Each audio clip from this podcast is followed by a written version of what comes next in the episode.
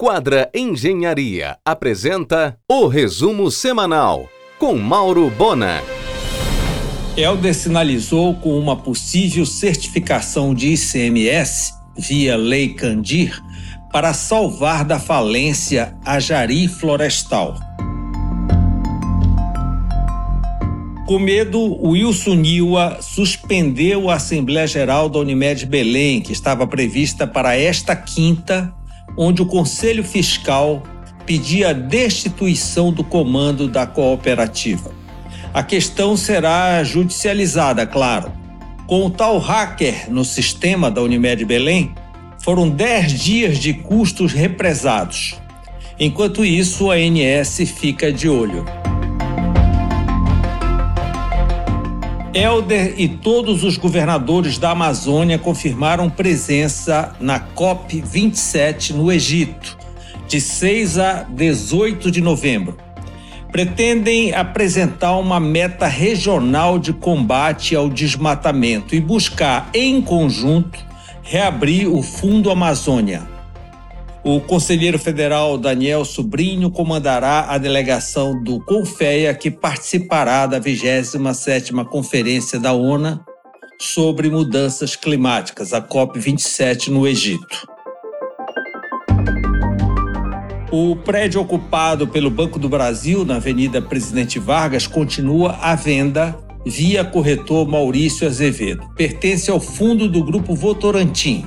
Enquanto isso, foi renovado o contrato de aluguel com o Banco do Brasil por 318 mil reais mensais.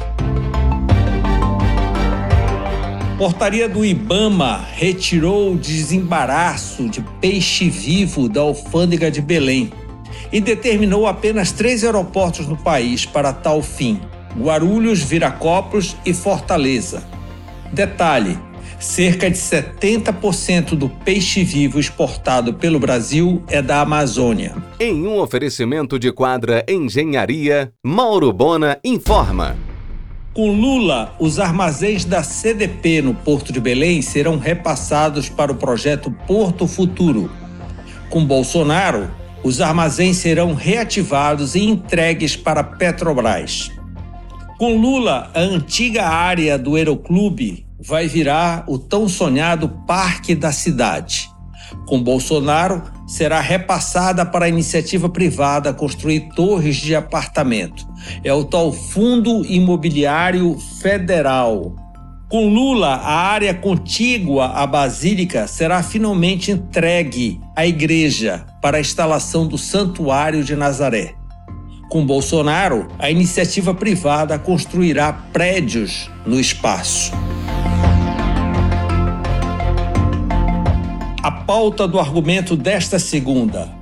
Adilson Parrella, presidente no Brasil da Igreja de Jesus Cristo dos Santos dos Últimos Dias, os Mormons. E Nara de Oliveira, titulada Gestor Consultoria, às 22h20 na RBA.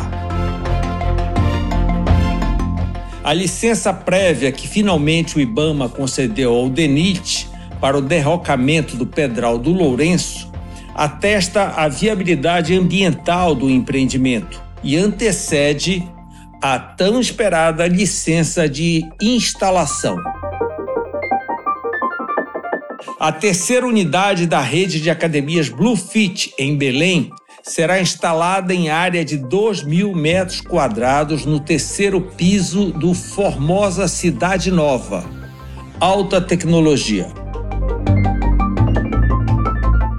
A rede Camarada Camarão abrirá em São Luís com o mesmo sócio operador local de Belém, Murilo Souza Filho. O Camarada Camarão foi convidado e está sondando reforçar o mix de restaurantes do Parque Shopping, na Augusto Montenegro.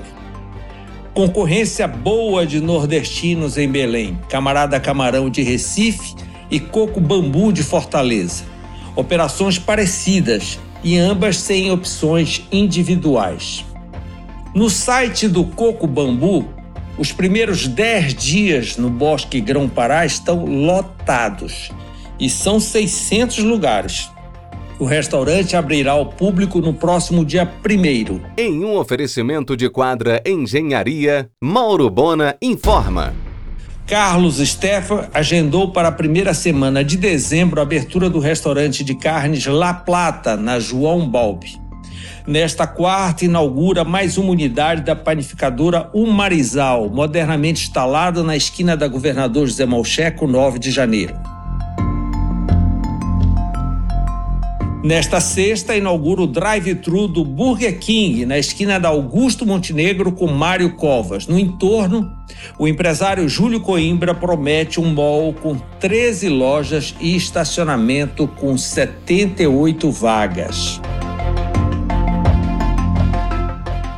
O shopping Metrópole em Ananindeua terá 14 inaugurações ainda antes do Natal. O outlet da Nike abrirá no dia 12 de dezembro. Abriu o Museu do Videogame no Metrópole, com mais de 50 anos de história, jogos, equipamentos e interação com o público. São mais de 300 consoles expostos. Nesta quarta e quinta, pela primeira vez em Belém, o cruzeiro de expedição Viking, Há muito não tínhamos um navio de passageiro pernoitando na cidade. Bares e restaurantes da estação lotados. Haverá almoço no Família Sicília e manjar. O navio vem do Caribe e segue para Fortaleza.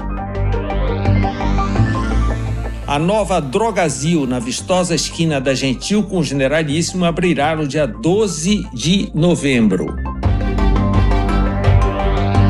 Durante os próximos 10 dias, os órgãos do patrimônio analisam o projeto de Aurélio Meira para o retrofit do mercado de São Brás. Aliás, Edmilson promete para esta terça a publicação do edital de licitação da obra. A Cobasse procura espaço para montar uma mega loja de rua no centro de Belém. O grupo vê grande potencial na cidade. Aberto para visitação pública até 5 de novembro, o Templo Mormon na Avenida Centenária é de uma cuidadosa beleza. O projeto é do escritório paulista Modulor Arquitetura e Urbanismo. A execução da empresa mineira Afonso França Construção. O Banco Central autorizou o Sebrae a criar uma fintech de crédito, capital inicial de 600 milhões. Chegou de Santarém a sofisticada lancha rápida Ana Beatriz, com 230 lugares. Entra na linha de Souri. A concorrida lancha rápida Golfinho saiu do ar da linha de Souri com os dois motores quebrados. Lojas Americanas fechou a loja, entregou o ponto e desistiu da Duque de Caxias. A Sinobras, em Marabá, saiu da recuperação judicial e parte para o ataque. Até o final do ano que vem estará concluída a expansão da siderúrgica. A Secult realizará uma vasta programação durante o mês de novembro para celebrar o Preamar da Consciência Negra. Já no início do mês, Helder assinará a ordem de serviço para o começo das obras do Museu da Consciência Negra, que será instalado em um casarão histórico localizado na rua 13 de Maio. Você ouviu o resumo semanal com Mauro Bona. Siga o Twitter, arroba Mauro Bona.